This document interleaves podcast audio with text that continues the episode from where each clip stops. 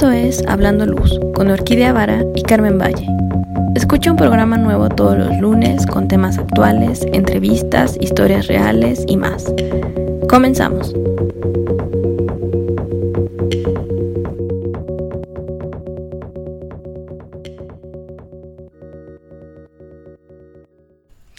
Carmen, buenos días, qué gusto de tenerte de regreso, ¿cómo estás? Hola Orquídea, muy buenos días, ¿tú cómo estás? Sí, pues sí, lamentablemente la semana pasada no pude estar con ustedes debido a una complicación de salud, pero bueno, ya estamos aquí de regreso. Sí, qué bueno, nos dejaste preocupados y te extrañábamos, pero, pero estuve en buenas manos, lo prometo. qué padre, qué bueno. Me da mucho gusto que hayan podido estar eh, reunidas con Luz Sin Fronteras, unas chicas increíbles. La verdad es que síganlas están haciendo cosas bien interesantes. Entonces, pues nada, seguir dándole a este tema de la luz y sobre todo pues apoyándonos en este en este gremio que también es importante resaltar y dar a conocer como los mejores talentos que actualmente están iniciando y dándose a conocer en México. Sí, unas chicas súper talentosas que lo que están haciendo es bastante, bastante interesante. O sea, el, el decir, bueno, dono parte de mi tiempo y de mi conocimiento y habilidades a la comunidad. Sí, exactamente. Y algo muy importante, perdón, perdón, no, no quería interrumpir, pero algo muy importante que están haciendo y que vamos a retomar ahorita un poco es la iluminación del espacio público, o sea, no nada más la iluminación interior, que es lo que con lo que podemos estar o de lo que podemos estar más conscientes, sino la iluminación de, de canchas, jardines, playas. Bueno, creo que no han ido a la playa, pero pero bueno, tú entiendes a lo que me refiero con espacio público, ¿no? Que podemos, que es justamente el programa de hoy, la iluminación del espacio público, que vamos a ver como pues todo aquello que esté en el exterior y que eh, la gente tenga acceso. O sea, una cancha de tenis de un deportivo, pues no sería espacio público. Pero si es la, si la cancha, que puede ser de básquet, tenis, fútbol, lo que sea, es para la comunidad, entonces eso ya lo consideraríamos un espacio público o el parque o la calle y justo vamos a hablar hoy de eso porque pues es un tema súper importante y del que como no tenemos mucha idea, ¿no? De repente de repente tenemos una, una noción de cómo deben de ser las cosas y la realidad nos sorprende.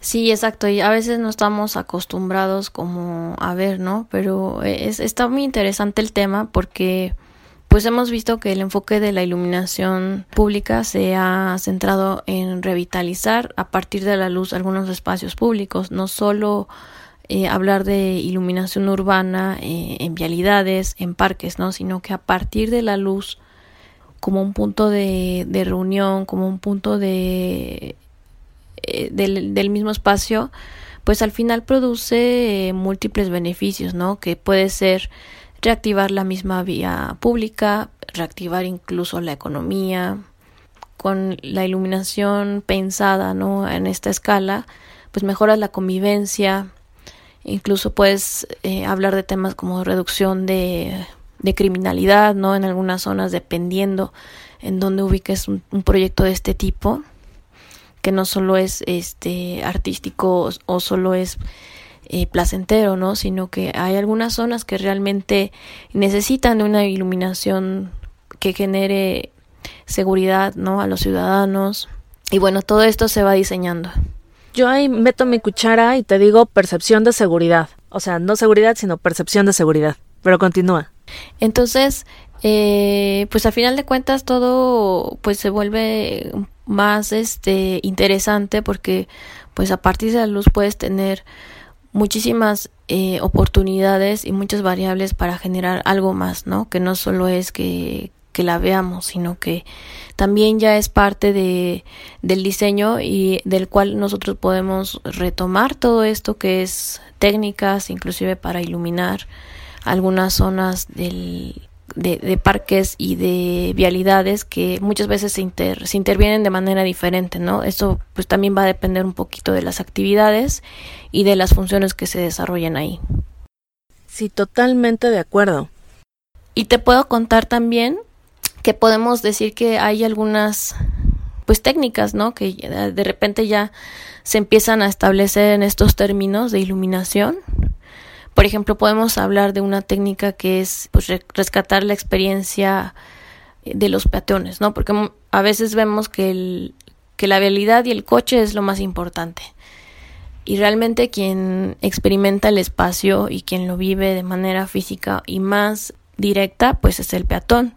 Entonces, si garantizas esa percepción de seguridad en las habilidades y lo integras realmente al peatón, que sea parte de, esa sería como una primera técnica a reforzar muy importante que tenemos que valorar en todos los diseños que nosotros nos pongamos pues en, en, o que en algún momento nos llegue un proyecto de este tipo, ¿no? Que nunca olvidemos al peatón, sino que el peatón es como el, el, punto importante del cual a partir de ahí surge más bien todo el diseño y no pues el automóvil, ¿no? que podremos decir que es como estaría en segundo plano. Sí es importante el automóvil, pero al final de cuentas quien lo, lo vive de manera directa son las personas que transitan el, eh, el sitio. Sí, claro. Bueno, tú ahorita ya me estás hablando de técnicas y creo que eh, no dijimos bien bien de qué íbamos a hablar.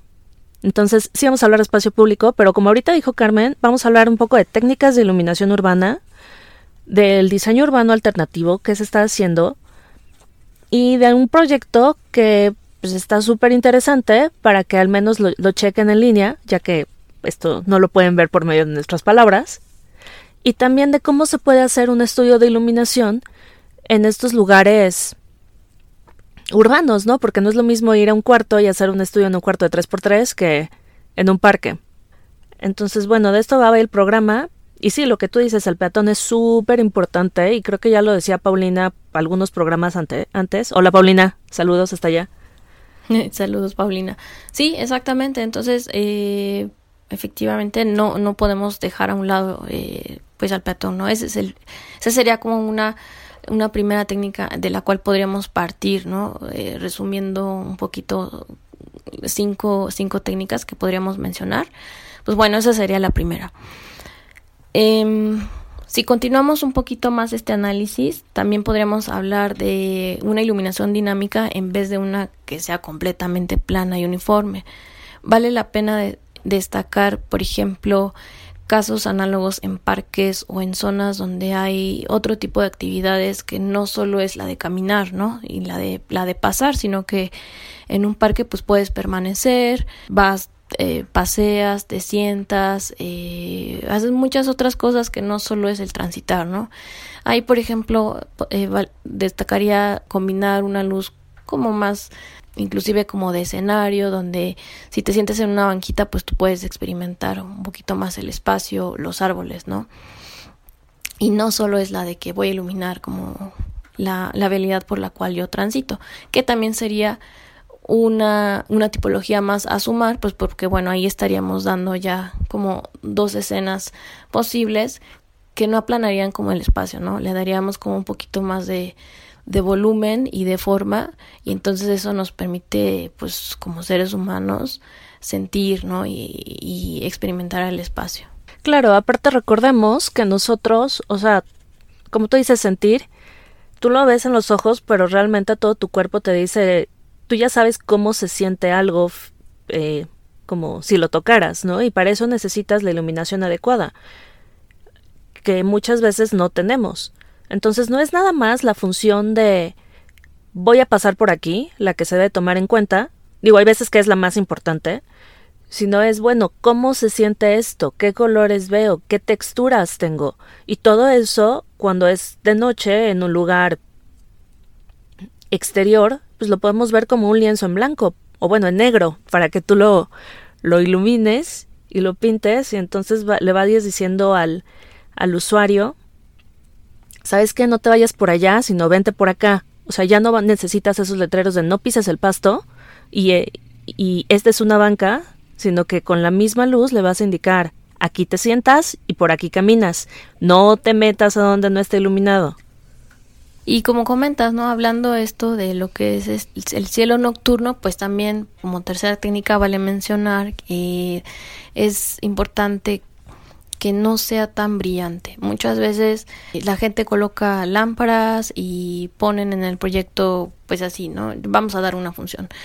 Sin embargo, a veces el tema de la del brillo en la iluminación es eh, la verdad es que genera molestias, ¿no? Entonces, hay, hay que tomar en cuenta que calibrar y tener calibrada una, una buena iluminación reduce también inclusive el, consumo energético. Entonces no solo es como poner por poner, sino que eh, se necesita hacer un estudio para realmente generar confort, ¿no? Y no solo es yo puse aquí una lámpara porque se ve bien bonita y porque me está llenando un espacio de luz, ¿no? A, a yo he visto en algunos proyectos, incluso aquí en la Ciudad de México, que pues realmente la luz no está pensada, ¿no? O sea, como que dijeron, vamos a producir tantas luminarias de este tipo.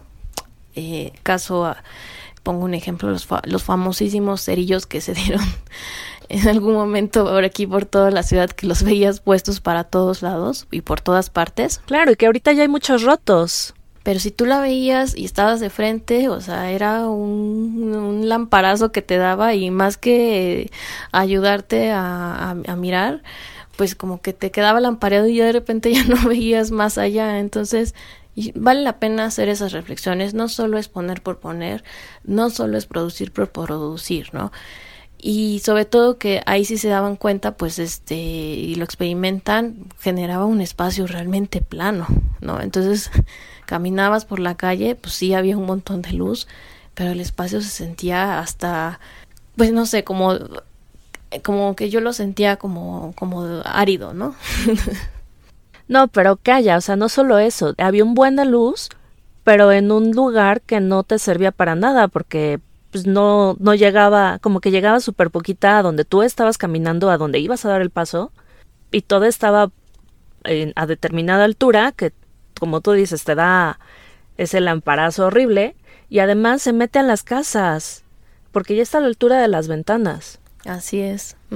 Sí, sí, sí. Entonces, hasta cierto punto eso pues genera o sea, incomodidad. No, no me imagino las personas que tienen una ventana cerca de esta luminaria y toda la noche prendida, pues yo, yo no sé si dormían o no, pero tenían una luna todos los días, ¿no?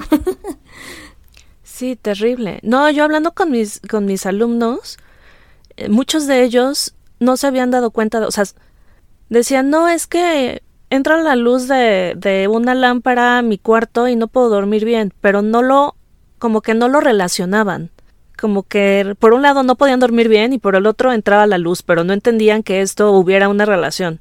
Y ya cuando vimos lo de contaminación lumínica y cómo afecta el ritmo circadiano y cómo afecta la luz al ser humano, fue así de, ah, pues sí, ya le cambié cortinas o ya estoy usando antifaz o al alguna cosa así. Dicen, ya duermo mejor. Pero cómo esos detalles, cuando no los sabemos, te afectan en tu, uh -huh. pues, en tu vida diaria, afectan en tu, en tu desarrollo, en tu salud, y nunca los vas a relacionar, nunca les vas a hacer caso. Nada más vas a decir, ah, pues sí, entra luz por uh -huh. mi ventana. Y ya. Sí.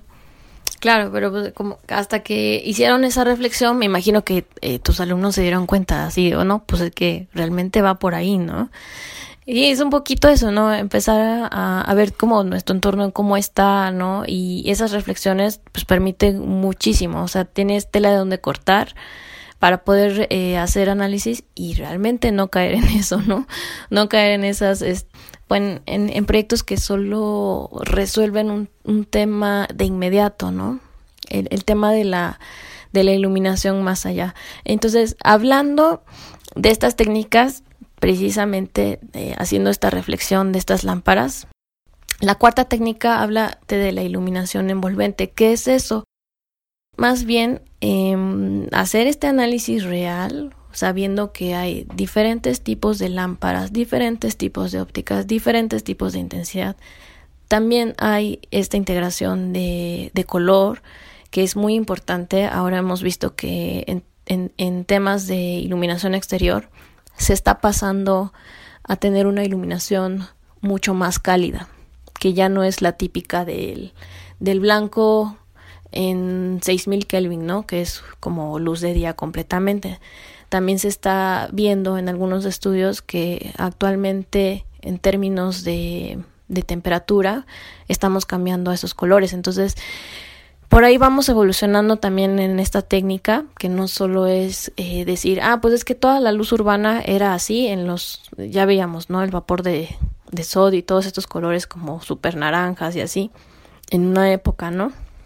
Y después todo se volvió LED y todo se volvió a un blanco así plano completamente. Entonces, es, es lo... Sí, que te borraba todo. Así es. Que, que hasta decías, ay, es que extraño esta luz naranja porque hacía que ciertos centros de ciudades o lugares como, no sé, Guanajuato, lugares coloniales, fueran más agradables, aunque no vieras colores, ¿verdad? Aunque no vieras colores, pero al aunque menos el... ambiente que tenías era mucho más agradable con esas luces que pusieron. Sí, sí, sí. Entonces es, es, es este importante mencionar esto que eh, siempre hay un análisis, ¿no? Y entonces siempre vamos caminando eh, hacia la mejora. Y en este caso, pues vemos que la iluminación exterior también ya está pasando más bien también a ser parte de lo de una temporada de temperatura de color mucho más, mucho más cálida, ¿no? Que, que deja atrás el blanco que, que solo es como pues muy plano al fin al, en, en, términos de diseño y en términos incluso de, de confort visual. Oye, y hablando sobre temperaturas de color, también hay que tomar en cuenta eh, lo, bueno, ahorita no sobre temperaturas de color, sino sobre colores, que hay colores en la hay frecuencias de luz que van a resultar menos dañinos para la fauna y la flora de alrededor. Entonces, por ejemplo, hay estudios de Dinamarca, lo pueden encontrar en, la, en los webinars de Signify. No, no es en Dinamarca, es en Holanda, de cómo ciertas luminarias hicieron que unos murciélagos dejaran de reproducirse y cómo cuando aumentaron el, ciertas frecuencias, o sea, más en luz roja o en luz verde, o creo que sí, tenían eh, luz roja, verde y azul, como unos disminuyeron la población del murciélago y otros la aumentaron y otros, pues ahí más o menos fueron, fue, fue mejor con estas luminarias.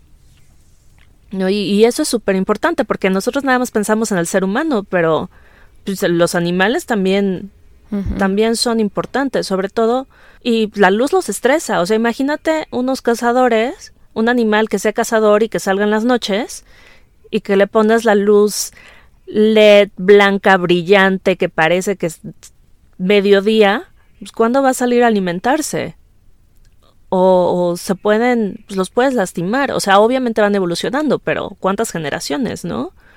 O sea, entonces también es importante eso. Y no, o sea, y si lo quieres ver más por el ser humano, bueno, pues escuchen esto, el murciélago es el que les ayuda a tener su tequila, entonces cuidan a los murciélagos. Sí, de repente nos este, dejamos fuera todo lo demás y pensamos que somos únicos en este planeta y la verdad es que no. Entonces, eh, flora y fauna convivimos todos los días ser humano y e, es, un organismo vivo que al final de cuentas necesita el mismo respeto que, que nosotros también eh, de alguna manera buscamos con, con estar eh, de mejor, ser este, saludables, ¿no? Y también la flora y la fauna lo necesitan, eso es, no, no se corta, no se rompe. Y un, un, un detallito más, la luz roja es la menos invasiva para para flora y fauna, ¿eh? por si deciden meter luz a sus jardines o algo, por, cuenta propia, no contratando a alguien, que prefiero que contraten a iluminadores, para eso, para eso estamos. Este, utilizan luz roja. Va a ser, van a tener una, la vista de las cosas, pero pues va a ser la menos dañina o la menos invasiva tanto para plantas como para animales. Muy buena, muy buena opción, muy buena recomendación. Así es. Eh, hablando en términos también de, de, sustentabilidad, una de las quintas técnicas es eso, lograr que el, reducir el consumo energético y costos económicos sobre todo. hablamos también de que hay una tecnología que se está avanzando de manera acelerada en términos de encendido, de controles y apagado automático con sensores, em, integraciones en las luminarias que ya permiten que inclusive en, a nivel urbano si esas luminarias no se están, como te diré? No usando, sino eh, no hay una actividad mayor, eh, haz de cuenta que lo que sucede ahí es que se atenúan, ¿no? Y eso también hace que los costos de energía bajen, ¿no? Ahí estamos empezando a reducir temas de energía, temas de, de, costos, que pues a la larga, si, si lo vemos como en, nuestro bolsillo o en el bolsillo de los gobiernos, si no se toman en cuenta estos este, criterios, pues obviamente la luz va a seguir llegando pues altísima, independientemente de que ya usamos una luminaria que en cuanto consumo es, es menor, ¿no? Que es, que es el LED. Sí, claro, el diseño de iluminación por horarios es súper interesante. Yo me acuerdo, cuando estudié, nos pusieron de ejemplo un centro comercial que había hecho un profesor hacía, no sé, mucho tiempo, pero era centro comercial al aire libre. Entonces, una de las primeras cosas que hacía era ver el uso por horas. Y entonces no te daba un solo proyecto, bueno, era un solo proyecto, pero eran varios escenarios porque decía, bueno, de las 6 a las 9 se usa más esto, entonces es esta luz, de las 9 a las 12 es esto y de las 12 en adelante no necesitamos casi nada, entonces vamos a vamos a reducir. Porque pues, ¿de qué te sirve tener un punto lleno de luz si no hay gente? O sea, y no, no es como el, si un árbol cae en medio del bosque y no hay nadie que lo escuche, o sea, no es eso, ¿no? Sino, sí, si la iluminación se hace para el ser humano, pues si no hay seres humanos, ¿para qué tenemos iluminación? Sí, y por ejemplo, es lo que comentas de esto de por horario se da mucho en la iluminación de monumentos históricos. En los proyectos en los que he participado normalmente esa es mi, mi como mi propuesta no porque si si tú lo ves en, en términos económicos o sea hay un momento en el que el edificio histórico lo estás viendo y es en, dentro de un horario normal de visita, ¿no? Pero pues ya después de a cierta hora ya eh, pues dices, bueno, va a pasar una, dos, tres personas, no necesitas que todo el edificio histórico esté iluminado, entonces recurres al, sistema de control que, que pues lo delimitas y, y dices, bueno, de 7 de la noche a tal vez máximo una de la madrugada, hasta ahí, ¿no? Y el resto lo, lo, lo, lo, dejas completamente apagado. Entonces ahí hablas de términos de ahorro energético muy fuertes, ¿no? Porque iluminar también un monumento histórico pues requiere mucho recurso, ¿no? No es solo una luminaria, sino que son varias al final de cuentas. Entonces, si no tomas en cuenta como estos criterios y estos puntos, eh, pues también no, no estás como generando un cambio, ¿no? Y tomando en, tomando en cuenta esta técnica número 5 que habla de tema sustentable. Sí, claro, totalmente. Oye, me comentabas de un despacho que hacía diseño urbano alternativo en Londres, creo que me dijiste. ¿Cuál es? O sea, ¿por qué es alternativo? ¿No usa estas técnicas o qué? Mira, eh, si seguimos con el tema de espacio público e iluminación, hay, hay una oficina que me gustaría mencionar y, si alguno de ustedes tiene oportunidad de visitar su página que se llama Like Follows Behavior ellos son una oficina en Londres que realmente se dedica a hacer otro tipo de diseño estratégico. Ellos utilizan más el diseño urbano, no solo a nivel calle y peatón, sino acercado a las comunidades. Por ejemplo, ellos lo que hacen es integrar a, las localidades, a los colectivos, investigadores sociales, urbanistas, arquitectos, diseñadores de marcas, eh, involucran a un mundo de personas, incluso el, el, diseño de iluminación, que a través de sus conocimientos y sus habilidades permiten entregar una estrategia que, pues, que construya una experiencia de luz única y sostenible. Hay un caso muy particular que ellos eh, hicieron en, Brasil en el 2015 cuando se da este forum que se llama LED Forum, no sé si has escuchado de él. Esto es LED Forum en Brasil, que es este, pues encuentro de diseñadores de iluminación, ¿no? Pero se da en, en Brasil por ahí del mes de agosto. Y bueno, así como aquí en México, también este en Brasil se da este LED LED Forum. Entonces, ellos presentaron un proyecto para este, para este evento. Y este proyecto lo, eh, si lo buscan, se llama Taller SLM, que fue realmente un workshop que formaba parte en ese entonces un programa educativo que era parte del, del proyecto este de, de LED Forum. Em, está bien padre este proyecto porque el taller se llamaba Luz para la Convivencia. La intervención de un espacio público, semipúblico, podríamos decir público-privado, que buscaba reflexionar la luz urbana y la posible construcción a partir de la realización de acciones sociales existentes. O sea, no solo es como, como decir voy a llegar y te voy a iluminar un parque. Ahí más bien involucraba a la misma, eh, a la misma sociedad, ¿no? Este proyecto eh, era iluminar, ¿cómo te diré? Como recualificar el espacio, un espacio que estaba pues decadente, podríamos llamarlo.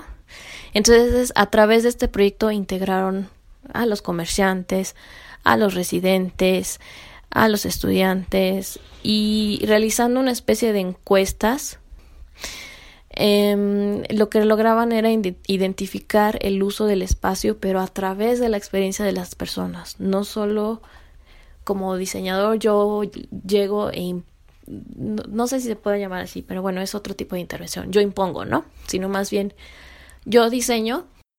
Pues lo que hacen es generar una fuerza, ¿no? De convivencia, entre los trabajadores locales, la, la, misma comunidad, entonces genera una oportunidad inclusive de conocerse. Muchas veces estás como en, en vives en la misma colonia, pero no conoces al, al vecino, ¿no? Es decir, o no sabías que eh, ahí cerca existía, no sé, un, un panadero, ¿no? O sea, como que de repente estamos muy ensimismados como en nuestras cosas y en nuestros proyectos. Y estos proyectos lo que hacen es que, oh, no, sí, fulanito vive aquí y perenganito hace esto y yo soy acá. Y entonces empiezas a ver que hay un mundo de personas que también, eh, que no son solamente como tu, tu mismo círculo, ¿no? Sino que hay otras hay otras cosas más que suceden, ¿no? Gente adulta eh, de la tercera edad, si lo quieres llamar así, comerciantes, estudiantes, eh, población joven. Sí, claro, o sea, no eres el Dios todopoderoso que les va a decir a los demás cómo vivir, sino que realmente estás, estás haciendo un proyecto junto con las personas que lo van a vivir, porque al final, pues tú terminas tu trabajo y te vas y puedes regresar, pero lo regresas, o sea, regresas de visitante, no, no, no vives ahí tres meses y ves qué es lo que está sucediendo. Así es, entonces es, está padre porque al final este proyecto Luz para la Convivencia genera un cierto debate, ¿no? Eh, como de decir, bueno, el papel clave que puede tener la luz eh, en este tipo de, casos, en este tipo de espacios públicos, es muy importante por esto, por esto, por esto, ¿no? No solo como un hecho aislado, sino como un hecho que, que genera participación dentro de la misma sociedad, dentro de la misma localidad, con un resultado, ¿no? Que no viene impuesto, que no viene como este previamente diseñado, porque realmente todo esto se diseña con la gente. Y eso creo que es muy importante mencionarlo como un valor añadido a los proyectos de espacio público.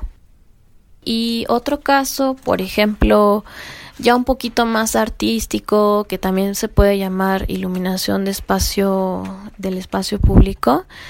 Em, les cuento otro, por ejemplo, ¿alguna vez ustedes escucharon hablar de, o escuchaste hablar de, de Baylight? Eh, hace un par de añitos, en el 2015, en San Francisco, de, en el, puente que se llama Puente de la Bahía, este artista que no sé si lo ubicas que se llama Leo Villarreal. Bueno, les cuento. Bueno, primero les, les platico quién es este, este señor. Leo Villarreal es un artista de Estados Unidos que se inspira mucho en lo que es la influencia de James Turrell y Dan Flavin, si conocen a estos artistas también. Eh, entonces él se ha inspirado en varias, varias cosas, entre ellos los, los que les comento, algunos murales, también de un personaje que se llama Lewitt. Y él ha generado pues una búsqueda también, ¿no? De empezar a interactuar con la luz un poquito más de, de movimiento y que no es tan estática. Entonces, en él, en, para el 2015 desarrolló un proyecto que está padrísimo. Búsquenlo en internet, se llama The Bay Light. Este proyecto nació porque, bueno, querían restaurar, querían eh, hacer algo en el puente, pero principalmente para conmemorar el 70 aniversario del puente. Leo pues empezó a analizar, dijo, ¿qué, ¿qué vamos a hacer? La verdad es que este proyecto está bien bonito. Si ustedes lo ven, es un proyecto muy grande. O sea, hablamos de una intervención monumental que además está dando algo más a las personas que lo visitan, algo más a la ciudad, algo más que generó algo, ¿no? Y lo bonito de estos proyectos es que, pues, independientemente de la persona que esté ahí, de dónde sea, a qué se dedique, cuántos años tenga, pues le genera una experiencia.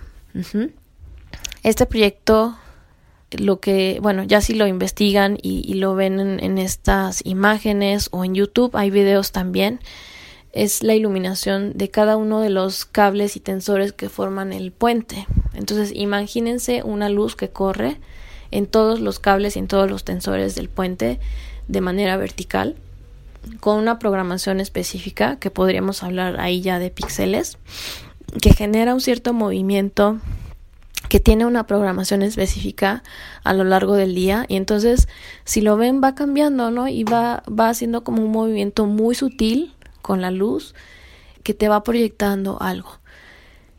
Cada quien lo va, o sea, si lo, si tú lo experimentas y si tú vas y lo ves, pues a cada quien le va a generar cierta experiencia, ¿no? Pero a lo que voy es que no solo el espacio público necesariamente tiene que dar o otorgar algo físico, sino que eh, también aporta algo más, ¿no?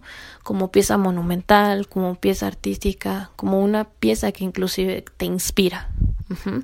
y, y, lo bonito del proyecto es que al final, pues está integrando a la ciudad, ¿no? Y está integrando eh, a partir de la luz una conexión que, que pues te puede, te está, te está marcando un tiempo, te está marcando una época, te está marcando una emoción. Sí, pues está padrísimo lo que se puede hacer con luz, sobre todo porque como dije al principio, tenemos un lienzo en blanco. Bueno, en negro, ¿no? Pero es como...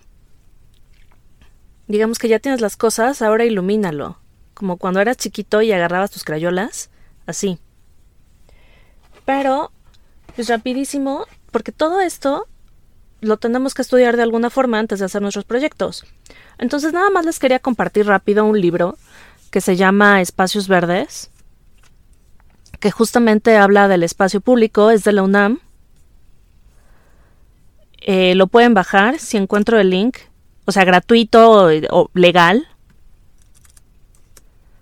Si encuentro el link se los, se los paso. Em, y en este hay un proyecto que se llama Espacios Verdes Públicos, Estudios Culturales, Sociales y Ambientales. Y una de las cosas están haciendo la evaluación de la iluminación en los espacios verdes públicos. Pero está interesante cómo hacen la evaluación porque la hace en primer lugar un psicólogo ambiental, o sea, no la hace un diseñador de iluminación. Entonces, la perspectiva que tenemos es muy diferente. Bueno, sí, es muy diferente, porque mientras nosotros nos, fijamos en una cosa, el psicólogo ambiental se va a fijar en otras.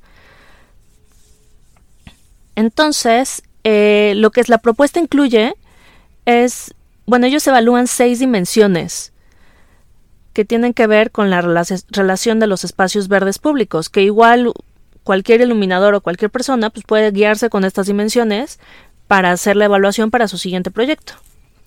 Primero, analizan el contexto actual del espacio, qué hay ahí, qué hay alrededor, si hay tiendas, o sea, qué es eso, ¿no? Después los antecedentes, que tanto históricos como, bueno, qué tipos de luminarias hay, y todo lo registran en tablas. ¿Cuáles son las ventajas de, las luminarias? ¿Qué lámpara tiene? ¿Cuáles son las desventajas? Y pues, la imagen en la tabla, ¿no? Después analizan el uso del espacio, donde pues aquí ya tenemos que, o sea, los espacios públicos son muy grandes, entonces se definen áreas, se ven qué actividades se realizan en qué áreas y en qué horarios, porque no es lo mismo, no sé, un parque a las 12 del día, a las 3 de la tarde y a las 8 de la noche. ¿Y qué tipo de usuarios tienen? Y hacen ahí cosas a nivel estadística para poder cruzar variables y tener un entendimiento mejor de lo que sucede en el espacio. El siguiente punto es la percepción de la iluminación y la seguridad, porque lo que le decía a, a, Carmen no es que por tener luz el espacio se vuelva más seguro, pero sí lo puedes percibir como más seguro. No, hay veces que el espacio se vuelve pues más inseguro porque ah pues ya tienen la luz para saltarte y la gente ya pasa por ahí y antes no pasaba. Entonces hay que checar, o sea, la seguridad es como un tema enorme, no la va a resolver poner una lamparita. Pero la percepción de seguridad sí te lo puede dar la luz. Entonces esto lo hacen con encuesta. Eh, también ven el estado de la vegetación, que evalúan cuál es la cantidad de especies que están afectadas por la iluminación, porque ya dijimos, la iluminación está afectando no solamente a nosotros como seres humanos, sino también a animales y plantas. En un parque no nos va a interesar saber qué, cómo se afectan las ratas, pero sí nos va a interesar saber pues, las plantas cómo las están afectando y también pues cómo afectan la misma las mismas plantas la iluminación, porque qué pasa si tienes un poste y tienes un árbol que está ahí tapando la luz del poste y tú dices, no, es que esto no está iluminado. No, pues es que no es que no esté iluminado, es que hace falta una podadita. Y la iluminación del espacio al final. Y para evaluar la iluminación del espacio, eh, evalúan el manejo de la iluminación, la definición de horario, definen los horarios. Y el objetivo que tienen es identificar cómo es el manejo de la iluminación en el sitio y los horarios óptimos para realizar el levantamiento de datos, cuál es el contexto lumínico, o sea, no es nada más como qué pasa en el parque, sino bueno, y qué pasa en las calles de al lado. Porque puede ser que el parque esté súper bonito iluminado y las calles de al lado sean una boca de lobo y entonces no quieras ni siquiera llegar al parque.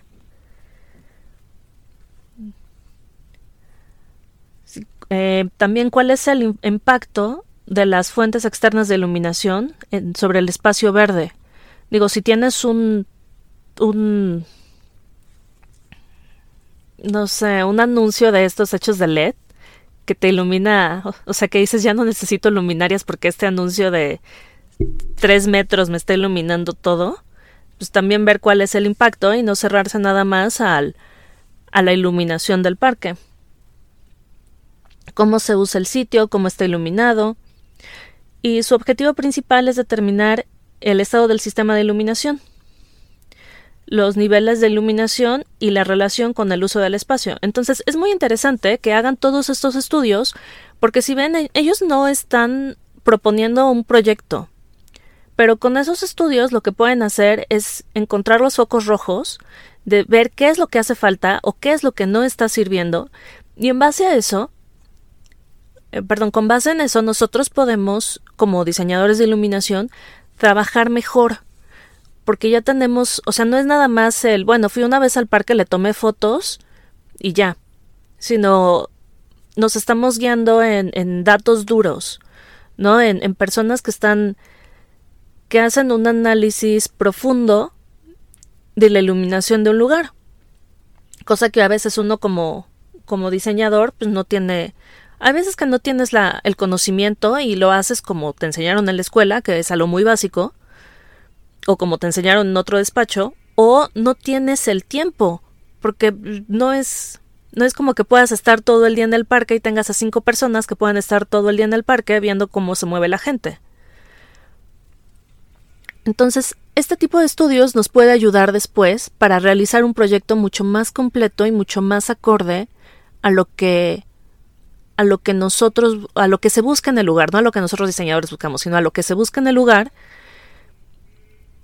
y, se necesita, ya sea algo artístico o algo más de, de iluminación del lugar, y es una forma diferente al diseño participativo.